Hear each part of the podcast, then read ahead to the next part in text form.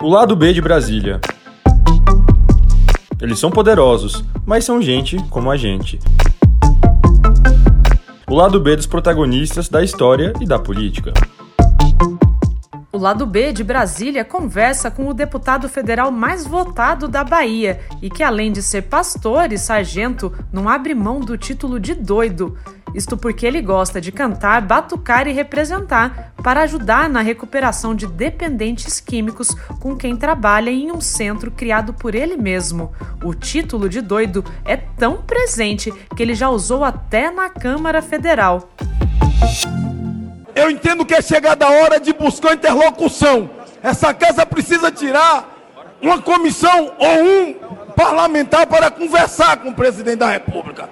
E pelo perfil dele, me sinto preparado para ir até ele, se for necessário. Porque venho da Bahia, sou conhecido como doido, e para conversar com doido, sou outro doido. Precisamos pacificar.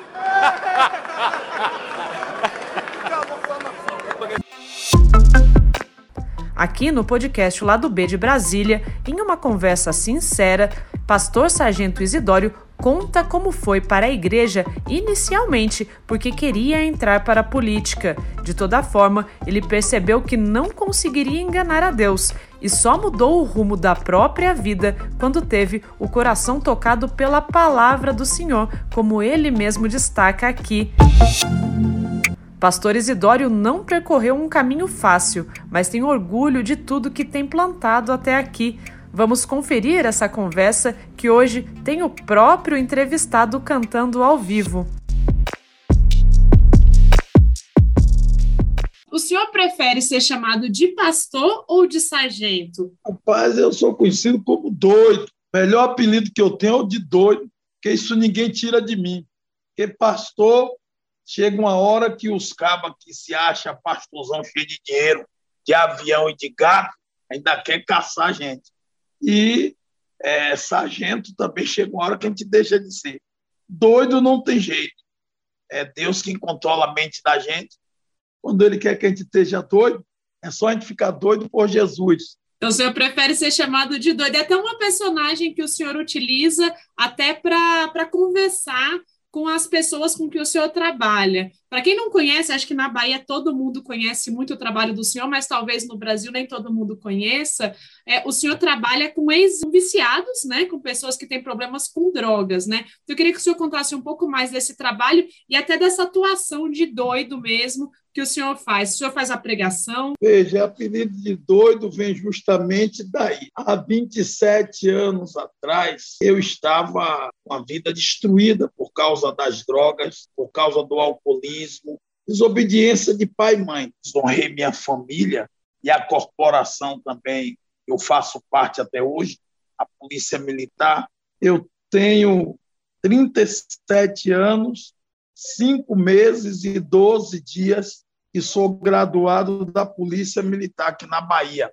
E apenas 27 anos que Deus mudou o meu caráter, a minha dignidade. Então, dentro da própria polícia, por desobediência aos meus superiores hierárquicos e aos meus colegas praça, eu fui para o submundo, né?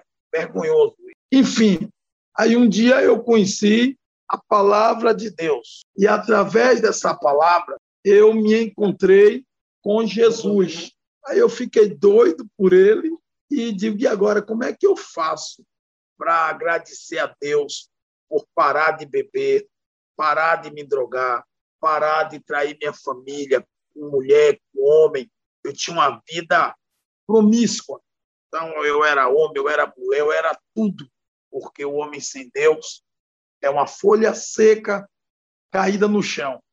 E em gratidão por Deus ter mudado a minha vida, me levantado, me dado as mãos e me perdoado, eu abri a minha casa e comecei a tirar os mendigos das ruas. E aí, todo o pessoal da maconha, todo maconheiro, eu digo: pode vir para a casa do ex-maconheiro. Todo cachaceiro pode vir para a casa do ex-cachaceiro e começamos esse trabalho que botamos o nome de Fundação Doutor Jesus. Eu, minha esposa, meus filhos, inclusive o pastor Isidoro Filho, e fizemos esse trabalho, o trabalho cresceu, a gente começou também, ampliou com orfanato, depois criamos uma ala para mulheres, que é a ala Yolanda Pires, onde fica só mulheres, e agora, por conta do, da pandemia permanente das drogas, que nós estamos numa pandemia que é o coronavírus, mas nós temos uma outra pandemia que está destruindo os lares, destruindo as famílias, e não é só as famílias dos pobres lascados e lenhados. As drogas hoje estão tá entrando nos condomínios de luxo, está subindo os elevadores de luxo, e os filhos e filhas e parentes de meus senhores e minhas senhoras também, lamentavelmente, estão sendo tragados pelas drogas. Começa com a maconhinha, uma fumacinha, aí vai para o pó, depois falta o pó, cai no crack, quando pensa que não, está de vida destruída. Então, lamentavelmente, o número de funcionário público que está usando droga e que está virando alcoólatra por conta do alto estresse, da função, por conta de desilusões amorosas. Nesse exato momento, a própria Covid, né? muita morte, muito luto. É, é, a gente foi pego de surpresa, o mundo inteiro. Então, coube a mim, conversando com alguns comandantes, conversando com algumas autoridades do Estado, a gente invadiu, invadiu não, ocupei um hotel chamado Fazenda Alto do IP. Eu estou lá há 13 anos, 13 anos. E agora o governador Rui Costa, atual, está legalizando a posse e nós já estamos reformando apartamentos, não tem dinheiro público nenhum. Eu estou lá fazendo mutirão, reformando os apartamentos, reformando, construímos uma piscinazinha, para que a gente bote lá uma ação psicossocial para funcionários públicos. E eu faço parte dessa história, ou como faxineiro, ou como pastor evangélico, como conselheiro, com dois, tem uns pau, tem uns porretes, que faz parte de um teatro, não se assuste. Você tem ideia, a diretora do Centro de Descaração é, é um porrete que tem o nome de missionária Tereza. Mas note que eu estou dizendo que é centro de descaração. Quem quer ir para o centro bagunçar, bater nos outros, usar droga, mulher querer cortar outra de gilete, homem querer esconder arma para dar tiro ou facada em gente. Aí eu digo, isso é centro de descaração. Quem vai tomar conta desse centro não sou eu, é a missionária Tereza, que é de quatro quinas de Massaranduba, Aí ela é toda vestida, toda pintada. Aí nós temos o bispo Abraão, é para quem quer dar dedo.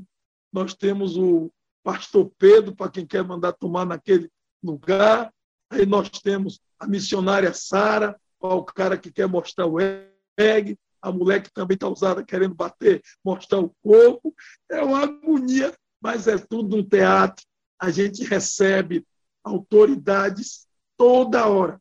E aí a vida vai, a gente tem os cursos profissionalizantes para eles e elas, claro, depois de três, quatro meses, quando a gente já percebe que quer ficar, o nosso projeto é de nove até, dez, até 12 meses. Então, o nosso plano é uma gestação, nove meses, podendo ir até um ano fechado. Aí, depois dos quatro meses, essas pessoas vão fazer os cursos de corte e costura, de forno e fogão, panificação, serralheria, carpintaria, é, pintura, música, tudo lá eu transformo em uma escolinha. Não dá para eles ficarem cabeça vazia, é oficina do diabo. Então eu invento qualquer coisa. Ou então eu vou lutar capoeira, ou vou dançar viadê, teatro, danço tudo aculelê, capoeira, samba de roda, é por isso que os pastores, os pastores não, os chefes poderosos que se acham santos, quer me excluir, porque eu toco tambor, eu toco percussão, então a música é muito presente. Esse trabalho meu não é igreja evangélica, é isso que esses cabras aí grandão não entendem. Eu sou pastor de centro de recuperação e dependência química. Lá entra todo mundo, pode ser ateu, pode ser o que for, contanto que queira reverenciar a Santíssima Trindade, que é a dona dessa palavra. Pai, Filho e Espírito Santo. Por isso que eu toco meu tambor, danço, canto e não me preocupo com esses tirados a santos, que às vezes quer até me excluir, mas ninguém exclui a gente de Deus. Quando a gente tem certeza que tem Jesus, ninguém toca na gente. Como é que o senhor entrou para a religião? Então, aonde hoje ficam a sede, as instalações maiores da Fundação Doutor Jesus na beira da BR, é uma passarela que liga um povoado chamado Menino Jesus. Ali dentro era o meu cativeiro. Ali dentro eu vivia embriagado, às vezes até fardado, chegava podre de cachaça e, lamentavelmente, já também na maconha. Então, ali dentro mesmo, eu fiquei pervertido, perdi toda a condição social. E, um belo dia, eu estava com a camiseta, um choquinho de bicho assim, bem apertadinho, e aí um grupo desses evangélicos estavam ali cantando, tocando violão, e uma senhora, eu brinco, vinha de junto de mim e dizia: Meu filho, aceite Jesus, meu filho. E aí a véia não sabia nem dizer filho, banguela. Eu dizia que véia feia da miséria e abusada. Aí a véia voltava de novo: Meu filho, aceita Jesus, meu filho. Eu digo: Ô, véia abusada, meu filho, você precisa de Jesus, meu filho. E aí pegou em meu braço. Eu disse: Pô, vou dar um murro nessa velha, que o retrato vai cair da parede. Eu cheio de demônio, tá entendendo? Eu estava endemoniado, totalmente embriagado, e aquela velha estava cheia do Espírito Santo, sendo usada por Deus para fazer uma grande obra com um marginal que estava naquele momento à margem da lei. Eu tinha a obrigação de ser exemplo e eu era o pior dos homens. E aquela velha pegou meu braço, levantou, e já que tinha levantado meu braço, e eu tinha vontade de ser vereador, aí eu dizia assim: olha, já que essa miserável levantou meu braço, e tem essa ruma de crente aqui, e eu quero ganhar eleição, eu vou fingir que eu estou crente, vou para a igreja, eles vão pensar que eu estou crente, depois eu tomo minha cerveja, tomo meu uísque escondido, faço tudo, eles não vão saber de nada e eles vão me dar o voto. O que interessa é que eu vou ganhar eleição. Aí, resultado. Ali eu estava pensando que estava enganando Deus. Ninguém engana Deus, porque a Bíblia diz que Deus ele sonda mentes e coração. Aí eu até saí candidato, levei um fumo eu fui candidato a vereador três vezes, nunca ganhei eleição. e quando Deus quis, eu, eu, ele me elegeu deputado de uma maneira que eu não esperava. E naquele dia, quando eu aceitei Jesus, eu cheguei em um clube que eu tinha, Clube Verde de Menino Jesus, e naquele mesmo dia eu fechei todas as frisas, não deixei vender mais cerveja nenhuma. Peguei todos os litros de uísque que eu tinha e derramei tudo no vaso sanitário. Minha mulher disse que eu fiquei ajoelhado a noite toda. Ela disse que eu fiquei ajoelhado, não dormi aquela noite. E a partir dali, peguei uma enfermidade e que eu digo, depois que eu sou crente é que eu fico doente o tempo todo, sempre que eu tive uma gripe, eu tomava um conhaque de alcatrão com limão e mel e ficava burro. E agora estou doente, perdi a voz, perdi a fala, deixei de andar. E aí minha mulher me botou lá com o meu povo em um quartinho, um mau cheiro, eh, não tinha mais voz. E aí naquele dia o homem disse no microfone: "Tem alguém doente aqui?" Ele estava já dentro do meu clube fazendo uma festa evangélica que eu tinha encerrado. E aí eu rastei um lençol e caiu as coisas. Minha mulher veio e aí pegou umas pessoas, me levou e eu fui tremendo, trepidando, cheio de lençol. Não aguentei ficar de joelho. Quando eu me ajoelhei para receber a oração, caí no chão. E aí eu me lembro que eles cantaram algo assim: Já curou, ainda vai curar. Já curou, ainda vai curar. O meu Jesus já me curou e também quer te curar. Já curou, ainda vai curar. E com aquele hino, me deu uma temperatura, um esquente, e aí eu levantei, fiquei de joelho e comecei a folgar a roupa, tirar o lençol, e aquela dor no abdômen, e eu disse uma palavra assim feia. Eu disse: Oh, meu Deus, que desgraça é essa? Esse miserável desses crentes disse que ia me curar, estão me matando, porque foi uma dor grande. Aí, naquele exato momento, eu joguei uma espuma fora. Saiu uma espuma de mim, tipo de vômito, chacoalhando, espumando. E naquele momento, quando o pastor abriu o olho, disse: Cadê o sargento Isidório? Cadê o sargento que estava ali? Eu aí pulei e disse: Eu estou aqui, pastor, curado, para a glória e honra do nome de Jesus. E como é que o senhor faz para conciliar essa, essa ação toda que o senhor faz? O senhor faz a pregação, cuida, igual o senhor mesmo falou, o senhor trabalha de tudo né, na, no lado do senhor e ainda trabalha aqui em Brasília também como deputado. Como é que o senhor faz para conciliar? Isso não atrapalhou, de certa forma? Como é que o senhor está fazendo? Eu devo lhe dizer que, durante a pandemia, eu permaneci muito mais tempo, estou permanecendo cá na fundação, porque é 24 horas o nosso trabalho, então chega a gente toda hora, mas não tirei a atenção do parlamento hora nenhuma. Quantas pessoas o senhor está atendendo agora no centro? Com a pandemia, eu tive de construir dois centros e duas quadras de esporte, que é a nossa área lá, Fundação Doutor Jesus, ela é um centro esportivo cultural, com muito esporte na área de natação, de jogos vários. Eu faço questão de, de bulir com esporte e com música. E isso liberta as pessoas. Então, eu criei um centro para a quarentena, para não parar o internamento, onde as pessoas ficavam até 14, agora até 8, que a medicina diz que não precisa mais ficar esse tempo todo, e criei o outro para quem está infectando.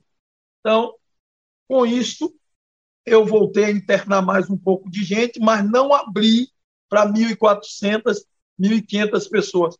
Nossa capacidade atual hoje é para 1.800 pessoas.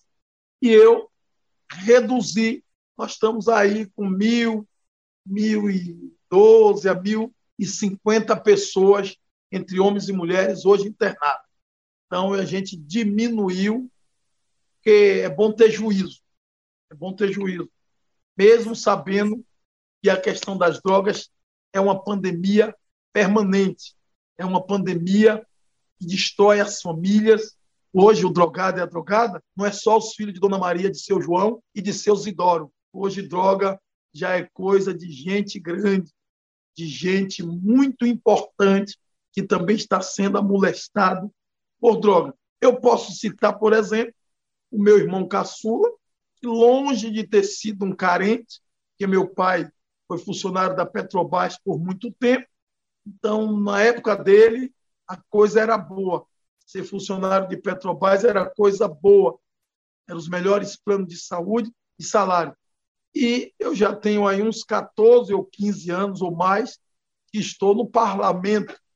Portanto, não, não devia meu irmão caçula estar se desgraçando se vitimando pelas drogas, a ponto de alguém poder dizer assim: eu não devia estar divulgando, porque alguém diz assim: oh, como é que ele recupera pessoas e o irmão dele ele não recupera? É porque tem coisas que só Jesus faz. E santo de casa não faz milagre. Às vezes comentam comigo sobre eu ser gay se eu fui gay mesmo, se não sei o quê. As pessoas às vezes levam para chacota, querem fazer chacota, querem fazer zombaria, mas é verdadeiro o fato e eu faço questão de dizer para que toda a família que me ouve saiba que eu fui abusado. Hoje eu sei o que é pedofilia. Eu era, aos 7, 8 anos de idade, até uns 12 anos, eu tinha um primo da minha, da minha mãe que dormia dentro do meu quarto. E longe dela pensar que aquele primo ia estar toda noite, nas madrugadas ou sei lá que hora, me carregando do beliche e me botando no colo dele para fazer as serviças que ele queria, para estar palpando ele. Então, eu fui vítima de abuso sexual. Então, todo papai, toda mamãe que me ouve deve entender que quarto de filho não é lugar de dormir, nem parante. Quarto de filhos e filhas menores deve ser como asilo inviolável, deve ser um local santo. Tomem cuidado com quem vocês deixam os seus filhos. Tomem cuidado. Procure saber com quem seus filhos estão, com quem eles andam, o que eles estão fazendo. É muito importante para não perdê-los para o alcoolismo ou para as drogas. O senhor acha que se o senhor não tivesse tido um passado tão denso, com tantos traumas, né, que para algumas pessoas isso seriam traumas até intransponíveis, o senhor não acha que esse passado fez com que o senhor tivesse essa força que o senhor tem hoje em dia para ter esse centro, curando mais de mil jovens todos os anos? A Bíblia diz que aonde abundou o pecado, superabundou a graça de Deus. Então, tudo isso que aconteceu na minha vida foi para a glória de Deus, que tudo que aconteceu na minha vida foi para fazer eu entender que as pessoas precisam de oportunidade, foi para fazer eu entender que o ditado que tem hoje, que bandido bom é bandido morto, que existe gente boa em tudo quanto é canto. Portanto, eu costumo dizer que bandido bom é bandido evangelizado. Bandido bom é bandido arrependido, pedindo perdão às autoridades, à justiça, à polícia, aos cidadãos que pagam imposto. Se matar bandido resolvesse, eu não viria tantas mortes e o crime aumentando. E eu também não estaria aqui, porque há 27 anos atrás, é o que eu era, um bandido. Eu queria saber se o senhor tem algum sonho ainda para realizar. Sonho para realizar é não não morrer sem continuar fazendo bem, sem olhar a quem. O grande sonho meu é, enquanto vida eu tiver, estar cessado por todos, morando numa beira de uma BR, aonde de manhã, de noite ou de madrugada, qualquer pessoa bata na minha porta e eu possa, se não tiver força para levantar para ir atender, pelo menos estar tá ouvindo e olhando pela greta para ver como é que está sendo tratado. Então, o meu sonho é, é levar a palavra de Deus a toda criatura, independente de religião. O meu sonho é ver as pessoas amando umas às outras, em vez de armando-se, amando. Como Jesus disse, amai-vos, não foi armai-vos, porque a violência gera violência. Então, meu sonho é ver todos os meus filhos continuando o trabalho que nós estamos fazendo na Fundação Doutor Jesus, que hoje já atende não só a Bahia, mas todo o país já traz pessoas para internamento. Esse é o meu sonho, continuar grato a Deus e ao povo pelos benefícios que ele tem nos feito. O senhor que serve tanto aos outros, o senhor tem tempo para fazer alguma coisa para o senhor? O senhor consegue ir à praia? O senhor consegue ver um filme? Sobra tempo? Eu não tenho paciência de ver o filme, mas às vezes eu fico vendo minha mulher vendo o filme, Só que aí o telefone toca, é alguém da rua querendo saber do internamento, ou então eu mesmo fico estressado, aí eu, eu, sou meio estressado, por isso apelido de doido. Praia, eu levo eles e elas, a gente pega os ônibus aqui, lota de ex-usuário de droga e leva para a Praia de Mar de Deus, Agora eu queria que o senhor deixasse, para a gente terminar a nossa conversa, uma mensagem para quem está ouvindo o podcast. Se senhor puder deixar até uma mensagem positiva, porque a gente está passando por esse período de pandemia, que é um período de tantas incertezas e de tantas tristezas né, na vida das pessoas. A mensagem que eu digo pode depois ser olhada no livro do Salmo 103. Salmos 103, que é um livro de todos, independente de religião. Está escrito assim: Bendiz, ó minha alma, ao Senhor, e tudo que há em mim, bendiga o seu santo nome. Bendiga, minha alma, ao Senhor, e não se esqueça de nenhum dos teus benefícios. Por quê? Porque é Ele quem perdoa as nossas iniquidades. É Ele quem perdoa os nossos pecados. Olha aí, tem perdão para todo mundo. E o que mais? Depois que ele perdoa, é ele quem sara as nossas enfermidades. Então, essa pandemia vai passar. É, se pode ficar em casa, continue em casa. Se não pode ficar em casa por algum motivo, porque precisa, use a máscara, porque quem deu sabedoria aos médicos foi o próprio Deus. A ciência não é coisa do diabo. A ciência é coisa de Deus. É cada qual no seu cada qual. Prefeito, governador e presidente de república não é médico, é cada qual no seu cada qual. Então, Deus conforme sua divina providência, vai fazer que nenhuma praga chegue em sua casa. Nenhuma praga. E se chegar, pastor, se chegar a Covid, ele vai colocar anjos, arcanjo, querubim, serafim ao seu lado. Precisa só ter fé. Pastor, e se eu for para a UTI? Ele vai botar tudo isso na UTI com você. E se eu for para o tubo, pastor? É somente crer não vai, mas se for, ele vai colocar os anjos da saúde. Não se esqueça que Jesus é médico dos médicos, médico por excelência. Então, isso é fé. E aí eu concluo cantando assim: Vai passar, o coronavírus logo vai passar. Não se desespere, pelo amor de Deus, tenha paciência, tenha fé em Deus, vai passar. Não deixa o coronavírus infectar a população. Guarda, Senhor, com teu sangue. Senhor, põe teus anjos aqui. Então, de que se queixa a humanidade? Dos seus próprios pecados. As enfermidades, as, as catástrofes, terremotos, guerra, tudo que está aí é um pouquinho por conta das nossas infidelidades, das nosso egoísmo, das nossas falhas.